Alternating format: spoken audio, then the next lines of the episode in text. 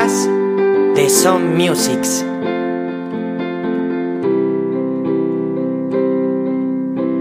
Nunca harás nada original si no estás preparado para equivocarte. ¡Wow! Esta es una de las grandes frases que el magnífico Ken Robinson nos dejó y que hoy vamos a dar honor en su nombre al gran libro que escribió, El Elemento. Se llama El Elemento.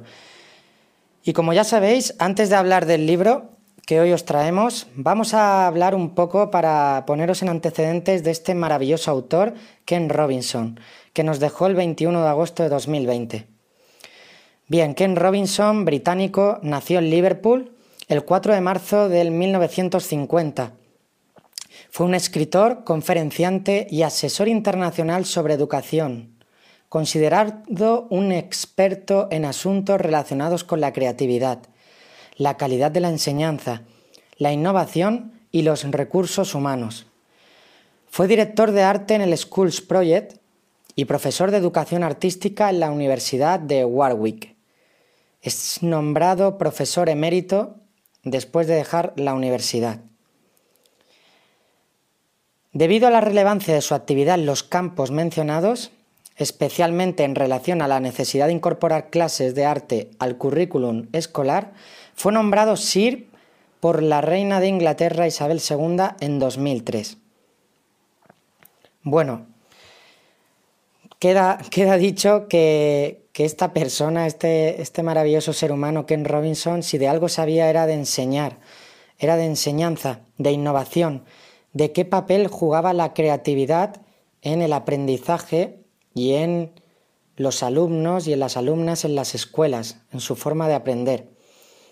Hoy vamos a hablar de este gran libro, El Elemento, escrito por Ken Robinson. Aparte, diremos que Ken Robinson tiene una charla en YouTube, en, en la plataforma TED, en las charlas TED, más vistas a lo largo de todo este tiempo. Cuenta con millones de visualizaciones y en la que aquí recomendamos con título Las escuelas matan la creatividad. Y bueno, ahora sí, ahora sí vamos a hablar de este libro del elemento. Ken Robinson dice que encontrar el elemento es imprescindible para el bienestar y el éxito a largo plazo. Pero bien, ¿qué es el elemento? ¿Qué es el elemento? Empecemos por ahí. El elemento es el punto de encuentro entre las aptitudes naturales y las inclinaciones personales. El hecho de estar en tu elemento te lleva más allá de las experiencias comunes de disfrute y felicidad. No estamos hablando simplemente de la risa, de los buenos momentos, de puestas de sol y fiestas. Estamos hablando de que cuando las personas están en su elemento, establecen contacto con algo fundamental para su sentido de la identidad, sus objetivos y su bienestar experimentan una revelación, perciben quiénes son realmente y qué deben hacer con su vida. Esta es la razón por la que muchas de las personas que aparecen en este libro describen el encuentro de su elemento como una epifanía. Bien, y después de esto, ¿cómo sé cuál es mi elemento? ¿Cómo sé si es el mío o no? Pues bien, el elemento tiene dos características principales y hay dos condiciones para estar en él. Las características son capacidad y vocación. Y las condiciones son aptitud y oportunidad. Por lo tanto, la secuencia es más o menos así. Lo entiendo, me encanta, lo quiero y dónde está. Y bien, ¿en qué momento puede aparecer ese elemento? ¿En la escuela? ¿En el colegio? ¿En el trabajo? ¿En qué momento de mi vida puedo saber que estoy en ese elemento? Pues bien, no todos estamos cortados por el mismo patrón. Como dice Ken Robinson, algunas de las personas más geniales y creativas que conoció no les fue bien en el colegio. Muchas de ellas no descubrieron lo que querían o lo que creían que podían llegar a hacer, ni quiénes eran en realidad, hasta que dejaron el colegio y superaron la educación que habían recibido. Vamos a poner dos ejemplos que os van a encantar. A ver si os suenan estas personas. Ken Robinson nació en Liverpool, Inglaterra, en la década de los 60. A pocos metros de su colegio se encontraba el Liverpool Institute. Uno de sus alumnos era Paul McCartney. Paul pasó la mayor parte del tiempo que estuvo en el Liverpool Institute haciendo el tonto. En lugar de estudiar cuando llegaba a casa, dedicaba la mayoría de las horas a escuchar rock y aprender a tocar la guitarra. Resultó que aquella fue la elección muy inteligente, especialmente cuando conoció a John Lennon en una fiesta del colegio, en otra parte de la ciudad.